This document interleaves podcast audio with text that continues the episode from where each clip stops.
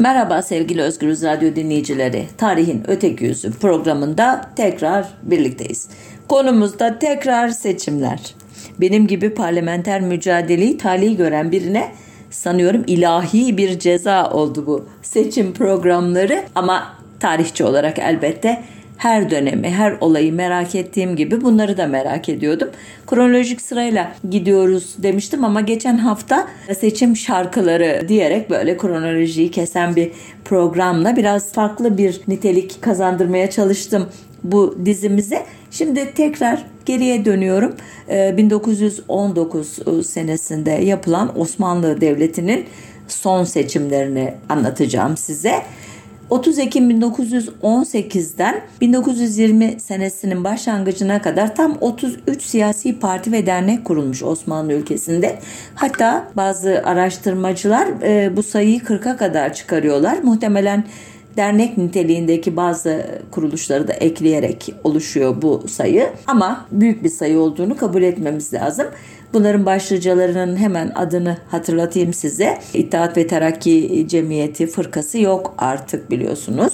E, savaşın e, suçlusu oldukları için yöneticileri yurt dışına kaçmış. Diğer mensupları da yargılanmaya başlamışlar bir süre sonra en azından. Onların en önemli muhalifi Hürriyet ve İtilaf Fırkası adeta rakipsiz kalmış bu açıdan. Ama hemen dediğim gibi pek çok parti ve siyasi dernek kurulduğu için bir süre sonra o da yalnız olmayacak bu arenada. Devam ediyorum birkaç isim daha vermeye. Vahdedi Milliye Heyeti, Sulhu Selameti Osmaniye Fırkası, Radikal Avam Fırkası, Osmanlı Mesai Fırkası, Milli Ahrar Fırkası, Çiftçi Fırkası, Osmanlı Ahali İktisat Fırkası, Milli Türk Fırkası, Sosyal Demokrat Fırkası, Osmanlı Sosyalist Fırkası, Türkiye İşçi ve Çiftçi Sosyalist Fırkası. Bir de cemiyet e, niteliğinde olanlar var. Mühendis Cemiyeti gibi. Milli Kongre diye böyle çeşitli derneklerin, cemiyetlerin oluşturduğu bir oluşum var. Üst oluşum gibi.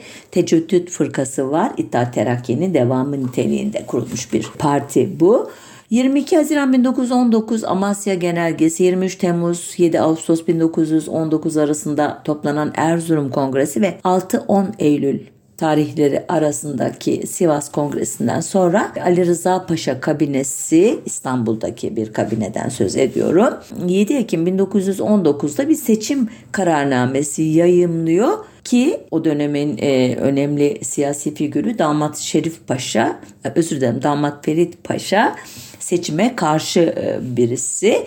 Bu seçim kararının alınması babında işte istifalar oluyor, yeni hükümetler kuruluyor falan o detaylara girip kafanızı şişirmek istemiyorum. Buradan neyi anlıyoruz? Mondros mütarekesinden sonra bir yıl geçmiş. Biz buna mütareke dönemi adını da veriyoruz. Milli mücadele dönemi de diyoruz. Sonuçta ülke gayri resmi olarak e, bazı önemli liman şehirleri başta olmak üzere çeşitli stratejik noktalarından işgal altında Buna rağmen Osmanlı Devleti'nin e, merkez karar organları bir seçim yapma fikrine sıcak bakıyorlar. Elbette andığım o genelge ve iki kongrede aslında artık e, İstanbul'a ne diyelim e, karşı güçlü bir odak e, meydana getirmek üzere olan Kemalist hareket de bu seçim e, stratejisini belirleyen önemli bir unsur. Zaten biraz sonra e, bu taraflar arasındaki ilişkilerin nasıl gelişine dair daha detaylar vereceğim. Bu seçim kararı alınırken çeşitli e, unsurların tutumlarına ilişkinde bazı notlar e, aktaracağım. Elbette uzun uzun e, bütün e, işte düşündüklerini, yazdıklarını, yaptıkları konuşmaları aktarmaya kalkarsam e, 10 saat konuşmam gerekiyor. Sadece fikir versin diye. Örneğin Kürtler nasıl bir tavır takınmışlardı. Kürtler o günlerde bir ucu Kafkasya'da bir ucu İskenderun'da büyük Ermenistan fikri ile cebelleşiyorlardı. Neden? Çünkü savaş sonrası Paris'te başlayan barış görüşmelerinde özellikle büyük devletlerin himayesinde e, Doğu Anadolu bölgesi dediği bugün e, resmi tarihçilerin o zamanlar vilayeti şarkiye denilen ama Kürtlerin e, Kürdistan dediği Ermenilerin e, Batı Ermenistan e, diye andığı topraklarda bir Ermenistan devleti kurulması konuşuluyor diye duyumlar alıyordu Kürtler. Büyük güçler 1915'te Ermenilere yönelik Osmanlı e, tehcirini, tehcir diye başlayan, katliam olarak devam eden ve nihayet soykırımla e, sonuçlanan o korkunç muameleyi telafi etmek için onun vicdan azabıyla Ermenilere bir statü kazandırmaya çalışıyorlar idi ki böyle olmadığını savaşın sonrasında ortaya çıkan siyasi haritadan biliyoruz. Konumuzu ilgilendirdiği kadar giriyorum demiştim ya her konuya. Bunu da burada bırakıyorum. İşte Kürtler kendilerinin de yurt olarak e, düşündükleri coğrafyada Ermenilere bir devlet verileceği, kurulacağı korkusu içerisinde son derece telaşlı idiler. Bu e, telaş yüzünden e, kimisi Paris'teki barış görüşmelerine etki etmeye çalışıyordu. Şerif Paşa aracılığı ile kimisi Mustafa Kemal'in e, etrafında toplanarak bu Ermenistan e, konusundaki planları onun desteğiyle bertaraf etmeye çalışıyordu. Bir kısmı da işte Suriye'de, Irak'ta, İran'da, Lübnan'da e, kendi örgütlenmeleri ile bağımsız bir Kürdistan kurmak için büyük devletlerin e, desteğini nasıl sağlarız diye düşünüyorlardı. Yine de e, Kürtlerin önemli siyasi örgütü sayılacak Kürdistan Teali Cemiyeti'nin o günlerde şubelerine yazdığı Tamim'de ki şu ifadeler bana çok ilginç geldi.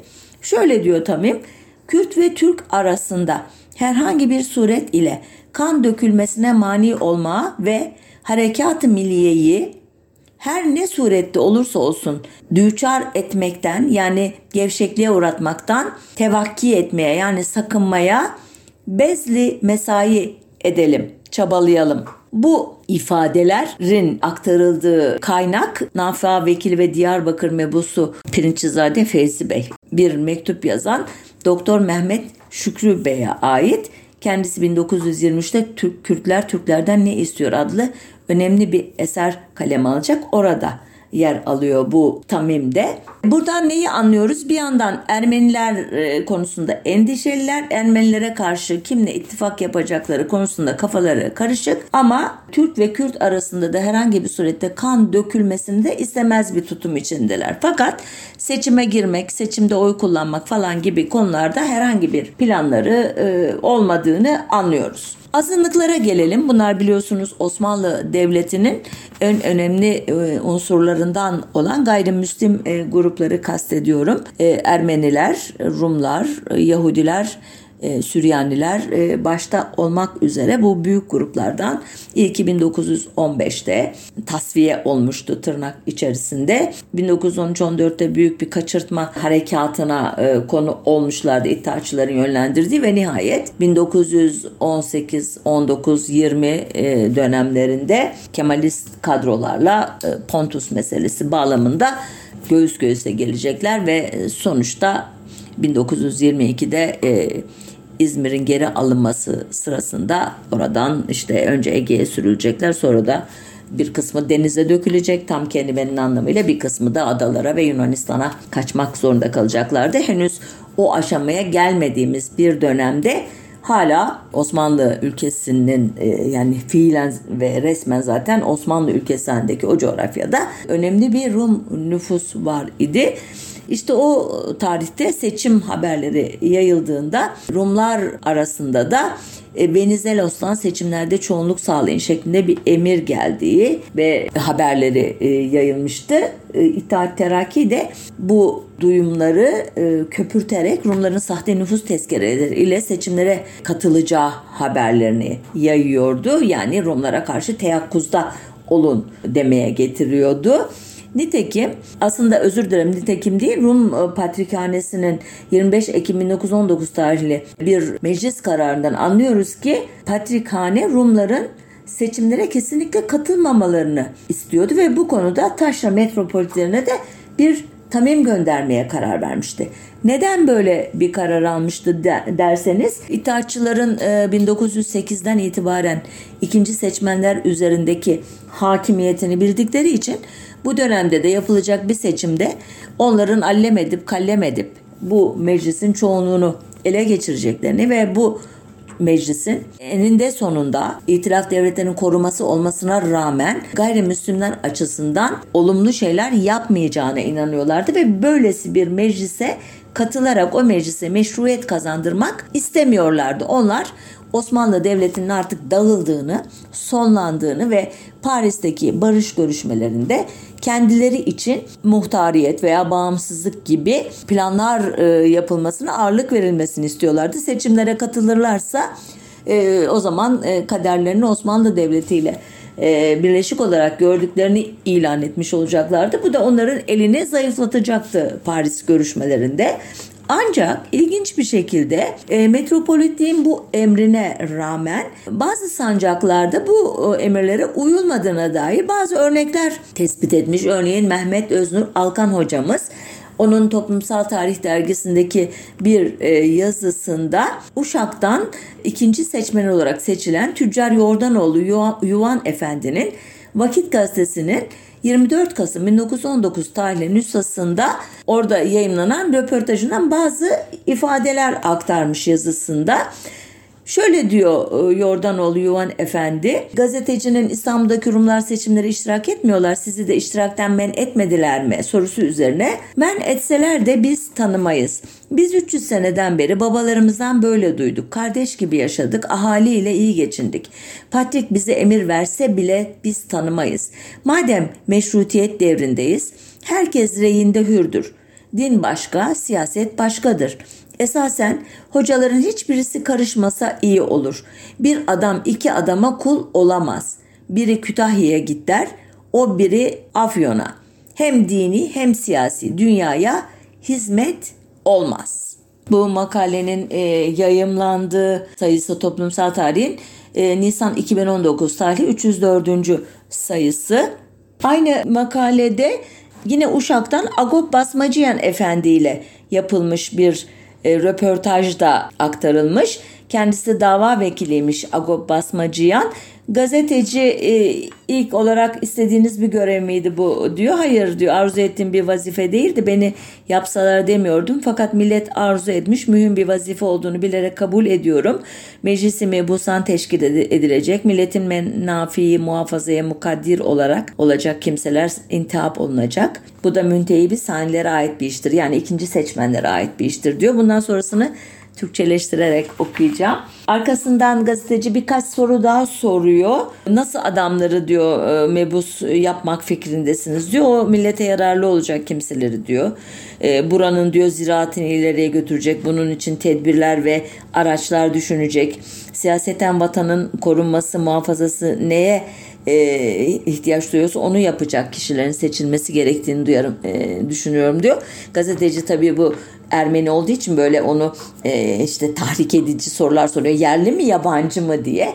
O da diyor ki yerliyi ve yabancıyı eşit görürüm diyor. Peki eski mebuslara tekrar oy verir misiniz deyince eskiden çalışanları var. Hepsi de kusurlu değil diyor. Geçiştiriyor. Peki diyor siz diyor e, şimdi oyunuzu kime vereceksiniz? Herhalde diyor bir Ermeni adaya oy vereceksiniz diyor gazeteci. Agop Basmacıyan Efendi şöyle cevap veriyor. Ben Müslüman, Hristiyan, mezhep, millet tefrik etmem yani ayırt etmem. İş görecek kimse ararım diyor. Ama diyor henüz e, aday listesini görmedim onun için de e, bir şey söyleyemem diyor. Gazeteci onu tekrar zorluyor. Peki diyor sizi diyor oy kullanmaktan yasaklamayacak olsalar ve sizi zorunlu tutsalar oy vermeye kime verirdiniz diyor. Ona da şöyle cevap veriyor. Biz Uşaklıyız. Memleketimizdekileri tanıyabiliriz. Bunun için evvela Paşazade İbrahim Bey'i yazarım. Ha, kimi? Bir Ermeni değil güvendiği için herhalde bir Müslüman e, e, Paşazade e, adaya oy veririm diyor. Gazeteci aynı e, Yordanoğlu Yuvan Efendi'yi sıkıştırdığı gibi diyor ki peki diyor patrikhane tebligatta bulunuyormuş seçimlere katılmayın diye diyor. Size de yapıldı mı diyor. E, hayır bize tebligat yoktur. Madem ki meşrutiyet vardır ve madem ki usul ve kanun üzerine seçim zamanı gelmiştir biz de arzu ettik seçimlere iştirak ettik diye kestirip atıyor. Buradan neyi anlıyoruz?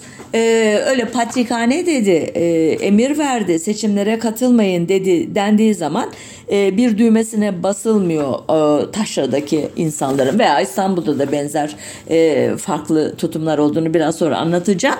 Bu insanlar Osmanlılık e, anlayışına, e, ruhuna, e, kavrayışına, Osmanlı vatandaşlığı fikrine artık alışmışlar. Onu benimsemişler ve özellikle meşrutiyet fikrini yani saltanat olabilir ama onun yanında bir parlamento olması ve bu parlamentonun artık ülkeyi esas olarak yönetmesi fikrine yakınlık duyarak bu konuda anayasanın kendilerine verdiği hakları sonuna kadar kullanmaktan yanalar ve bu hakkı kullanırken de bazılarının bugün e, ezbere e, söylediği gibi ille de kendi e, cemaatlerinden, milletlerinden insanlara oy vermeyeceklerini aksine kim iyi iş yaparsa, kim ülkeyi ileri götürürse ona vereceklerini bence gayet ikna edici olarak açıklıyorlar. Diğer adaylarda Müslüman adaylar var. Çorapçı Zade Ali Efendi, Hacı Kadir Efendi de bağmış. Depo memuru Mustafa Efendi, Adanalı Hacı Ahmet Efendi gibi o da müderrismiş. Böyle bir sürü adayla konuşuyor gazeteci.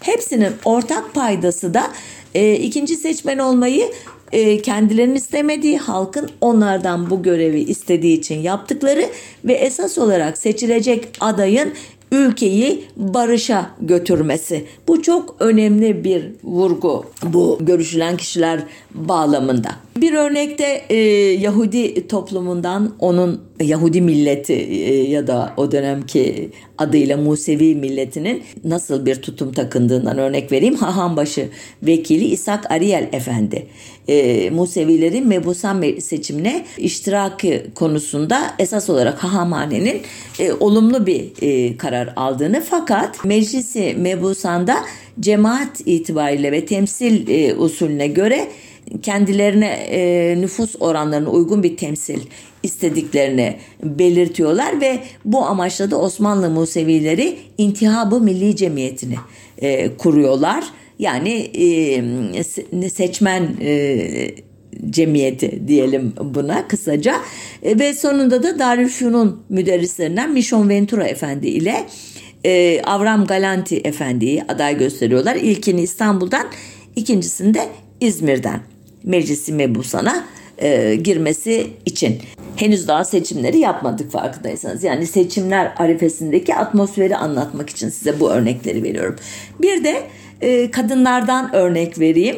Biliyorsunuz kadınlara oy hakkı Cumhuriyet döneminde 4 Aralık 1934 tarihinde verildi tırnak içerisinde. Kadınların bu hakkı söke söke aldıklarını ben e, yazılarımda programlarımda anlatıyorum. Ama e, yani verildi mi alındı mı tartışmasının dışında somut gerçeklik olarak kadınlar ne seçme hakkına ne de seçilme hakkına sahiptiler Osmanlı döneminde hele. Bu programın konusu olan dönemde e, Vakit Gazetesi'nin 20 Ekim 1919 tarihinden itibaren toplumun çeşitli kesimlerinden kadınlarla yaptığı bir anket bize o dönemin kadınlarının seçme ve seçilme hakkına nasıl yaklaştığı konusunda bir fikir veriyor.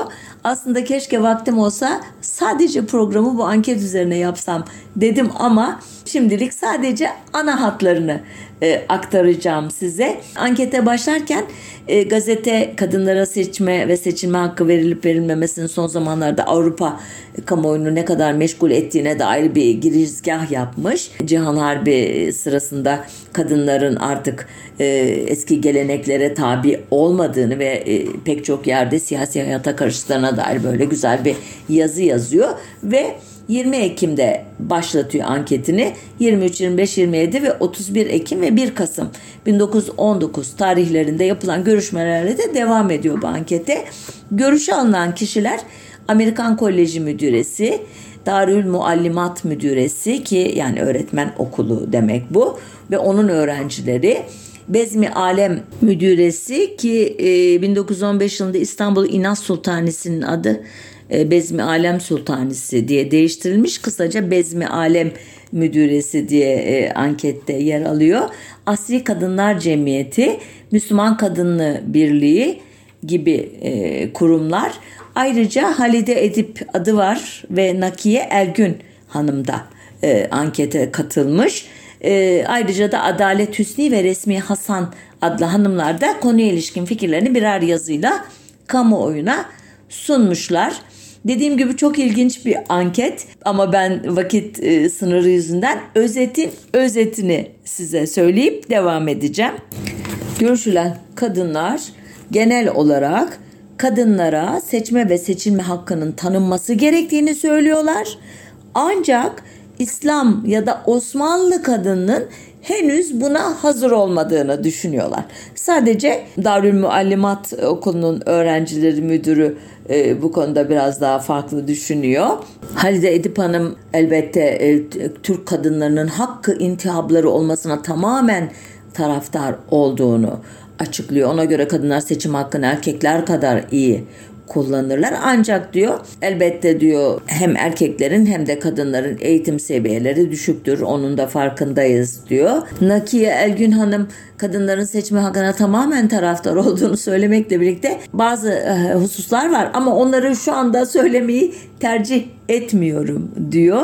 Bu hakikaten ilginç çünkü Cumhuriyet'in e, kadın meselesinde en önemli e, taşıyıcılardan biri olarak seçtiği isim Nakiye Ergün Hanım olacak ama o işte böyle ya fikrini söylemeyecek ya da söylediğinde e, işte ebedi şefe bağlılığını e, ifade ederek kadınların mücadelesini aslında erkeklerin ellerine onların siyasi tercihlerine e, tabi kılacak bir isim ama e, konumuz bu değil onun için e, uzatmayacağım e, bu faslı da.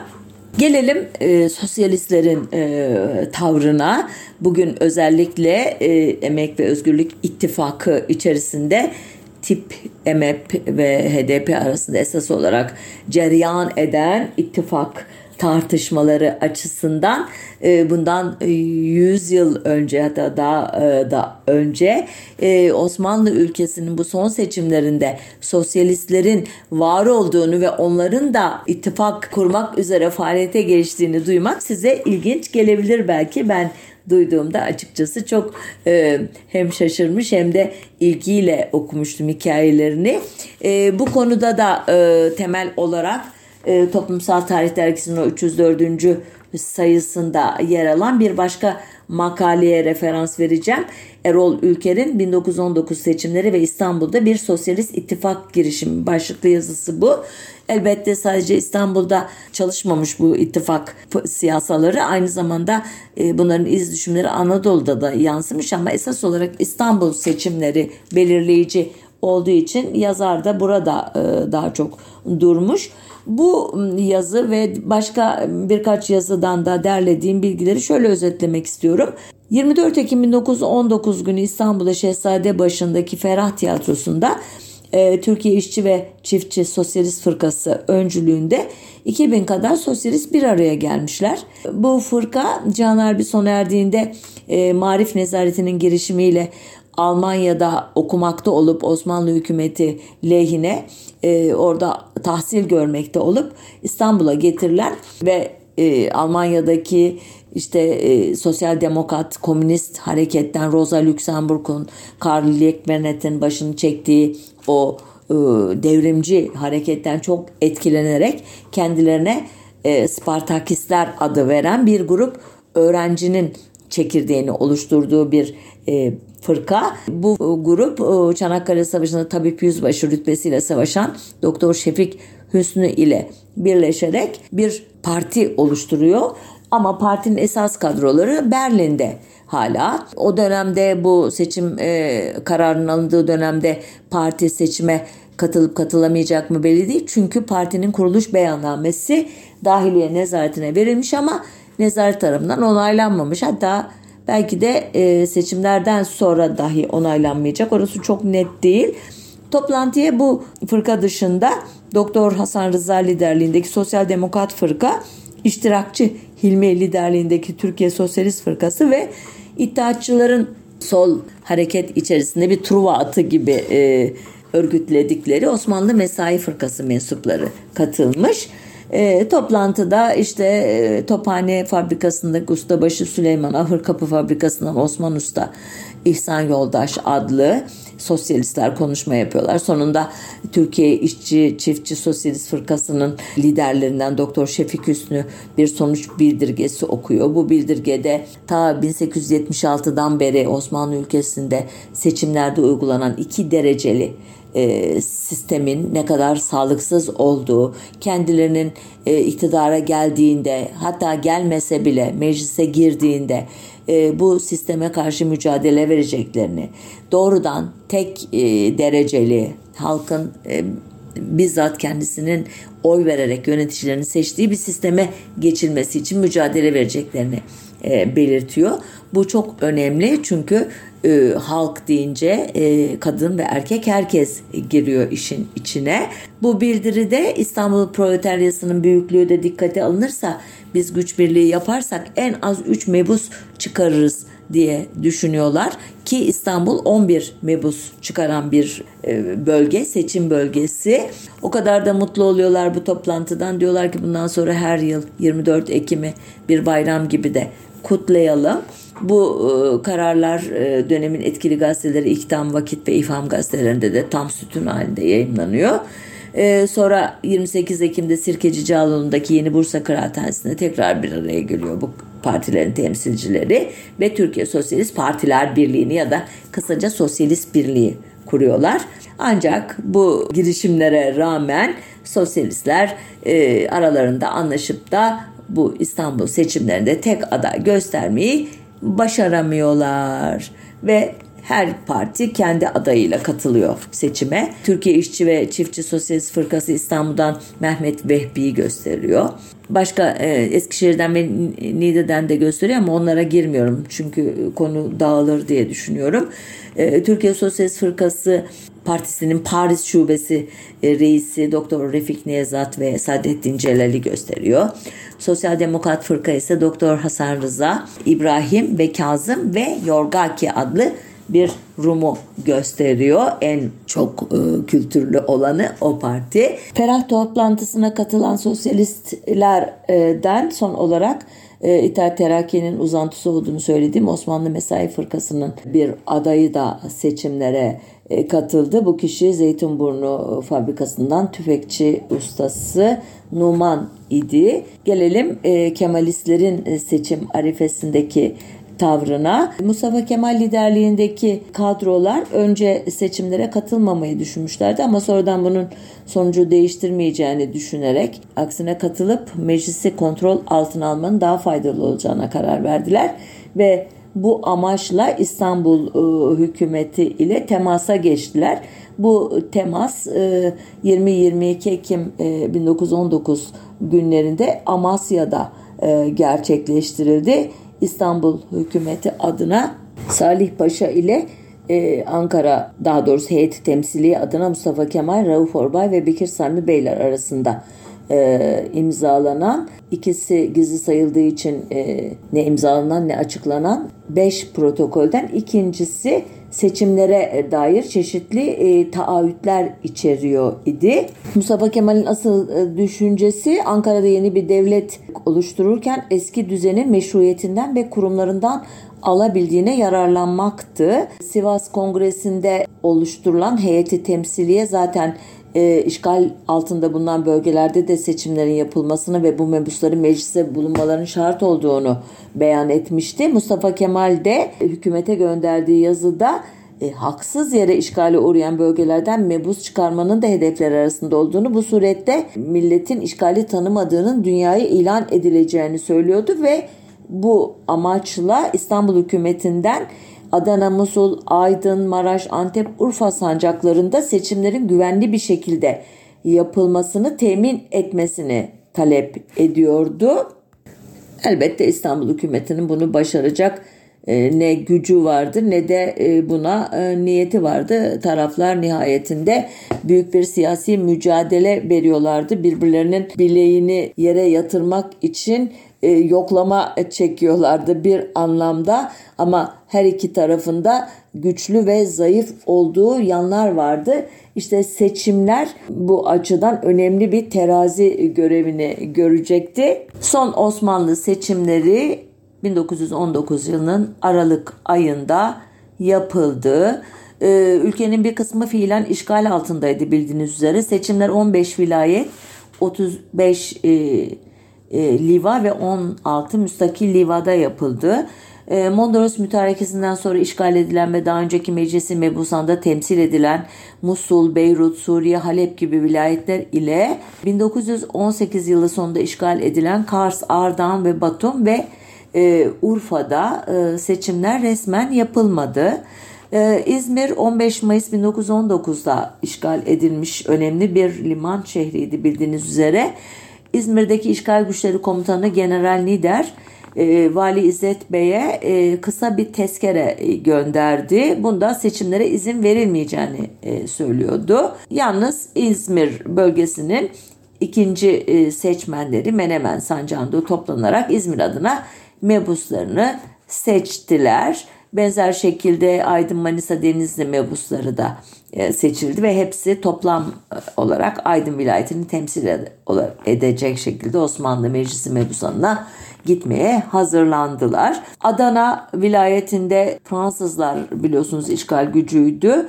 Onlar e, başta seçimlere müdahale etmeyeceklerini söylemişlerdi fakat sonradan bundan caydılar ve hatta seçim çalışmalarına katılanlara ağır cezalar vermekle e, tehdit ettiler. Bunun üzerine İstanbul'da bulunan Adanalılar Klikyalılar Cemiyeti aracılığıyla bir araya gelerek ikinci seçmenlerini seçip ardından da Adana Merkez Sancağı, Cebeli Bereket, Mersin ve Kozan sancakları için dört e, kişiyi mebus olarak seçtiler. Bu e, arada ilginç bir haber de Vakit Gazetesi'nde bir e, haber olarak çıktı.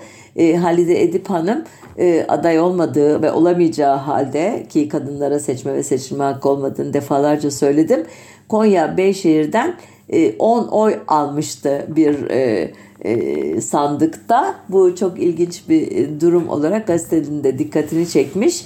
Hatta İngiltere'de bir kadın mebus olurken memleketimizde ilk olarak bir kadın intihap mücadelesine rey almıştır diye de e, okurlarına haber vermiş bunu gazete. Elbette e, 1919 yılı seçimleri açısından en önemli bölge İstanbul idi. E, hemen herkesin gözü İstanbul üzerindeydi. Sadece e, İstanbul ahalisi değil Anadolu, e, uzak e, vilayetler ve işgal güçleri elbette. 11 e, mebus çıkaracak olan İstanbul'da merkez, Beyoğlu ve Üsküdar olmak üzere 3 e, seçim bölgesi vardı. Bunların e, ikinci seçmenleri daha Ekim ayında tespit edilmiş. İşte listeler e, askıya çıkarılmış. Oradan da e, çeşitli işte kusuru olanlar ayıklandıktan sonra e, netleşmişti. Şehir emaneti yani belediyede sayıları 150'yi bulan seçim sandıklarını kullanıma hazırlamıştı. Buralarda o ikinci seçmenler e, oluştuktan sonra e, 469 ikinci seçmen 18 Aralık günü de İstanbul'da Darülfünun konferans salonunda bir araya geldi ve e, payitaht halkını temsil edecek e, vekillerini seçtiler. Bu tarihi anda ilk oy pusulasını e, Temiz Mahkemesi'nin eski reisi Osman Bey kullanmıştı. Sandık sonuçları açıklandığında görüldü ki İstanbul için belirlenen mebuslar şunlar idi.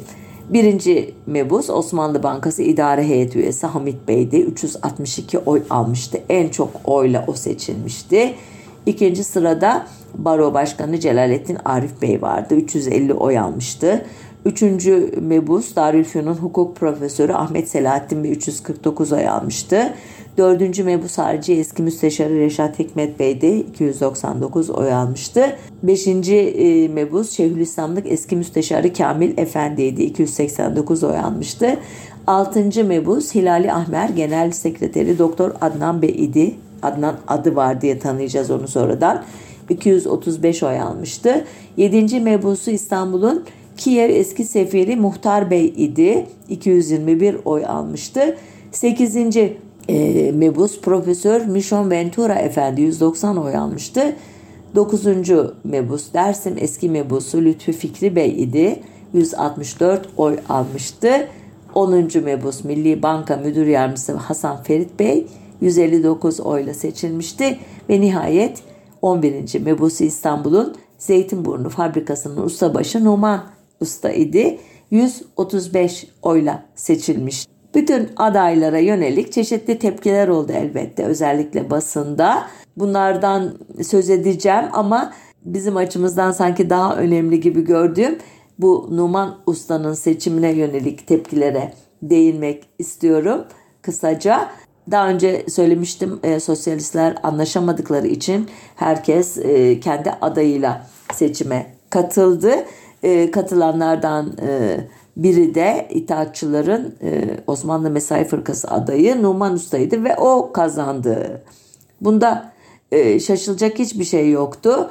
E, ama Türkiye Sosyalist Fırkası'ndan Refik Nevzat'ın 7 oy alması, Türkiye İşçi ve Çiftçi Sosyalist Fırkası'nın adayı Mehmet Vehbi'nin bir oy alması ve diğer sosyalist adayların hiç oy alamaması elbette can sıkıcıydı.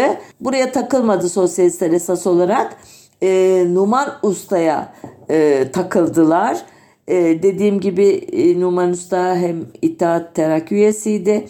İttihatçılara yakınlığıyla bilinen Osmanlı Sanatkaran Cemiyeti'nin e, genel sekreteri idi. Hatta e, Peyam gazetesine göre mütarekeden sonra Berlin'e gidip Talat Paşa ile görüşmüş. Ondan aldığı direktiflerle bu seçime katılmıştı. Peki nasıl kazanmıştı? Buna da şaşılması e, garipti. Çünkü İttihatçılar ta 1908'de ikinci meşrutiyeti ilan ettirdiklerinden beri adım adım iktidara yerleşirken elbette e, hep e, söylediğim gibi daha önceki programlarda da esas olarak mecliste çoğunluğu ele geçirmeye çok kafa taktıkları için kafayı taktıkları için e, ikinci seçmenler üzerine çok çalışmışlardı ve e, onlar üzerine çok etkiliydiler. Çoğu itaatçı ya da onlara sempati duyan ya da onlardan korkan insanlardı. Doğal olarak da e, birini seçtirmek istediklerinde bunu başaracak güce sahiptiler. Tabi sosyalistler bu yenilgiyi kolay hazmedemediler. Özellikle iştirakçı Hilmi'nin e, e, Türkiye Sosyalist Fırkası hemen merkez heyetini topladı ve bildiri yayınladı. E, bildiride özetle Numan Efendi'yi mebus yapan işçi ve sosyalizmin kuvveti değildir. İttihat ve terakki kuvvetidir. Bir mebusun ustabaşı olması mutlaka sosyalist olmasını, işçi haklarını savunmasını gerektirmez.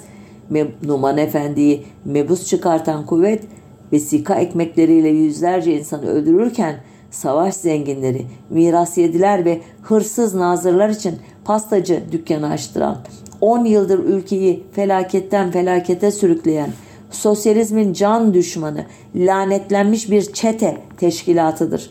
Türkiye Sosyalist Fırkası ve sosyalist ilkelere sadık hiçbir arkadaş İttihat çetesinin tarafı olamaz. Çünkü bir insan hak ile batılı, hürriyet ile tutsaklığı, soyulanlar ile soyanları aynı anda savunamaz deniyordu. Buna karşılık Türkiye İşçi ve Çiftçi Sosyalist Fırkası e, yayın organı Kurtuluş aracılığıyla e, Numan Efendi'nin meclise girmesini dikkate değer bir olay olarak niteledi ve Numan Efendi yakında bir sosyalist partiye de üye olacaktır diye böyle düşük perdeden bir tepki gösterdi. Sonuçta Numan Efendi de e, gazetelere demeçler vererek kendini savunmaya soyundu. Kendinin nasyonel bir sosyalist olduğunu söyledi. Örneğin 22 Aralık 1919 tarihli İleri Gazetesi'ne 28 Aralık e, tarihli Yeni Gün gazetesinde e, ben ülkedeki amele varlığına dayanıyorum. Beni sosyalist fırka me- mensupları seçmiş değildir. Beni ikinci seçmenler seçmiştir. Dolayısıyla ben doğrudan doğruya İstanbul'da bir işçi partisini temsil ettiğim fikrindeyim. Onlar şimdiye kadar ülkede bir işçi hayatının varlığını tanımadıkları gibi anlaşıldığına göre bundan sonra da tanımak istemiyorlar. Ancak olaylar ülkede canlı bir işçi hayatının varlığını pek belirgin bir şekilde ortaya koymuştur diye el yükseltti adeta. Tabi kamuoyunun e, sosyalist olmayan unsurları da bu durumu garipsemişti. Bugüne kadar hani e, makine başındaki işini elindeki çekicini bırakıp mebusluk hevesine düşen biriyle karşılaşmamışlardı. İşte ayaklar baş oldu diye e, söyleniyorlardı diyeyim e, biraz vulgarize ederek. Ancak e, kamuoyunun sosyalist olmayan kesimlerinde de özellikle iddiaçılara sempati duyan basın aracılığıyla niye olmasın gayet de güzel e, abartmaya gerek yok. E, e, Numanüs'te gayet iyi temsil edecektir işçi sınıfını diye yazanlar da vardı.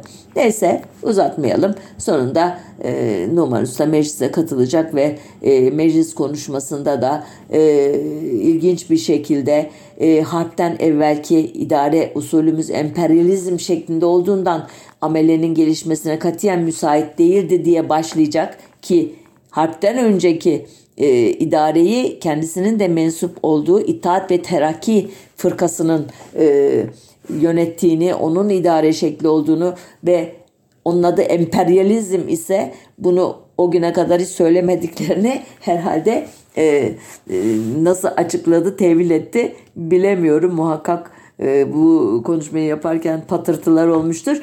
Ama bundan sonra ben varken demeye getirdi.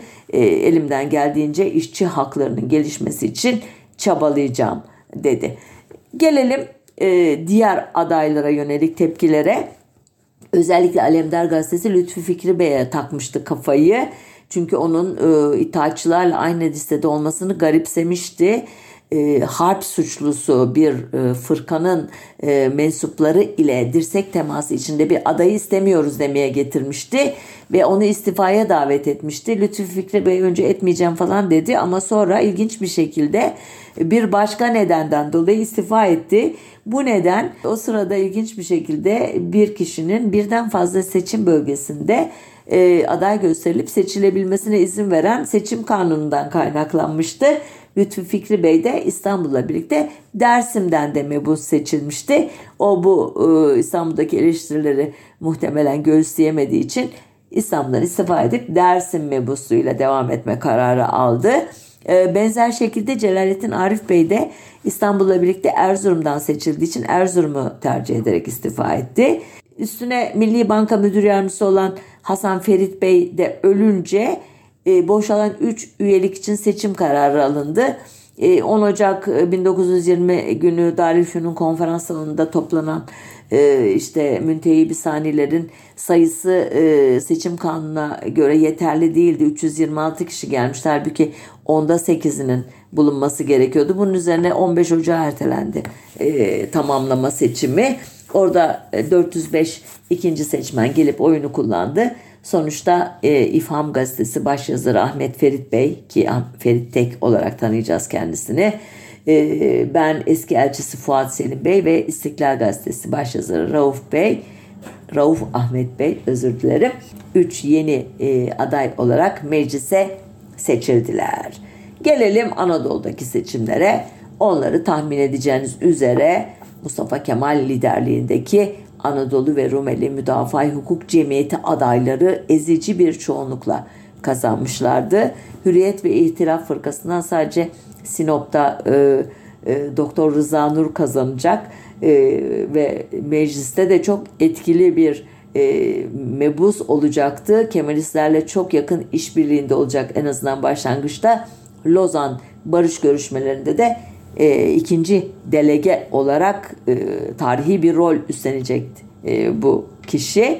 Bu e, itaatçıların bu e, itaatçılar ve Kemalistlerin özür dilerim aynı familyadan olan bu grubun ezici çoğunlukta mec- e, milletvekillerinin oluşturması, temsil e, ne diyeyim, e, kontrol etmesi İstanbul'da bazı çevreleri rahatsız edecek. Bunlar arasında İngiliz Muhipleri Cemiyeti var e, meclis mebusanın açılmaması için padişah nezdinde teşebbüslerde bulunacaklar. E, Hürriyet ve İtilaf'ın organize ettiği bir komite de meclisin açılmasını engellemek için çalışmalara başlayacak.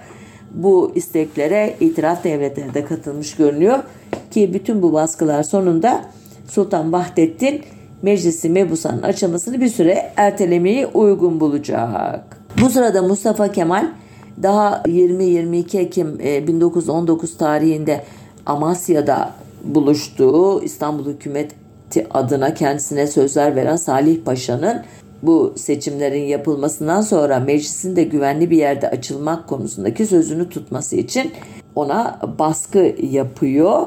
Fakat Salih Paşa daha İstanbul'a döner dönmez sözünden cayacak, anayasayı ileri sürecek bu konuda üstelik. Ve Meclisi Mebusa'nın Mustafa Kemal'in istediği herhangi bir yerde değil, anayasaya göre açılması gereken payitahta İstanbul'da toplanması konusunda e, son sözünü söyleyecek. Sonunda 12 e, Ocak 1920 günü Fındıklı'daki Meclisi Mebusan binasında toplanacak Osmanlı'nın son meclisi. Bu meclise seçilenlerin sayısı 168, bazı kaynaklara 172 olduğu halde bu ilk toplantıya 76 mebus katılmış. Daha sonradan e, sayı artacak ama başlangıç böyle zayıf. Bu mecliste Müslüman olmayan mebus yok artık. Çünkü ülkede Müslüman olmayan e, çok az nüfus kalmış. E, Vahdettin hasta olduğu gerekçesiyle meclisin açılışına katılmayacak. Yazılı olarak gönderdiği açış nutkunda damat Şerif Paşa okuyacak. Mustafa Kemal de bu meclise seçilenler arasında Erzurum mebusu olarak katılması bekleniyor ama e, tutuklanma tehlikesine karşı e, hastalık bahanesiyle izinli sayılacak. Ankara ile İstanbul arasındaki ilişkiler Mustafa Kemal ve e, İstanbul'dan Rauf Bey arasındaki telgraf e, teatisiyle e, yürütülecek. Mustafa Kemal'in e, bu meclisle ilgili planları aslında çok e, radikal. Meclisin içerisinde e, Müdafaa Hukuk Grubu adında bir grup oluşturulmasını hedefliyor. Bu grup aracılığıyla Sivas Kongresi'nde kabul edilen e, hususların bu mecliste e, oylatılması ve kabul edilmesini düşünüyor. Kendisi hatta e, meclis başkanlığına seçilmek için e, bu mebusları harekete geçirmeyi planlıyor. E, fakat e, bu isteklerinin hemen hemen hiçbirisi olmuyor. E, grubun adı e, Vahdettin'in meclisi açan e, mektubunda geçen bir ifadeden dolayı felah vatan yani vatanın kurtuluşu konuyor. Mustafa Kemal e, meclis başkanlığına seçilemiyor. Yerine Reşat Hikmet Bey seçiliyor. Tabi Sivas Kongresi kararlarının onaylatılması falan gibi şeyler hiç olmuyor. Sadece arada özel olarak bir programda anlattığım için detaya girmeyeceğim. Misak-ı Milli diye bilinen bir e, belge vardır. O görüşülüp göya kabul ediliyor.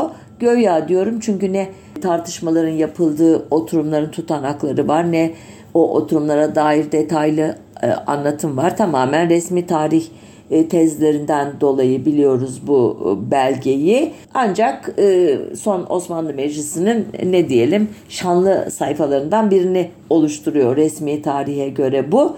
Fakat Mustafa Kemal planladığı hiçbir şeyin yapılmamasından dolayı bu Rauf Bey liderliğinde İstanbul'daki itaatçıları o kadar kızmış ki 1927'de e, ünlüce Cumhuriyet Halk Fırkası kurultayında okuduğu nutukta felahı vatan üyeleri için imansız, cebin yani korkak ve cahil terimlerini kullanmış ve e, grubu fellahı vatan diye alaya almıştı.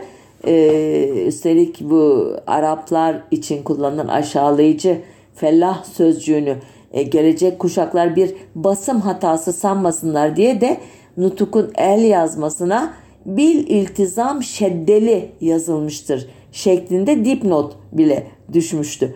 Bil iltizam şeddeli demek şu bilerek çift L ile yazılmış. Yani felah kurtuluş yazmadım fellah yazdım. Ha bir yanlışlık yok demek istemiş. Ancak zaten bu e, meclisin ömrü çok çok kısa olacak. Neden?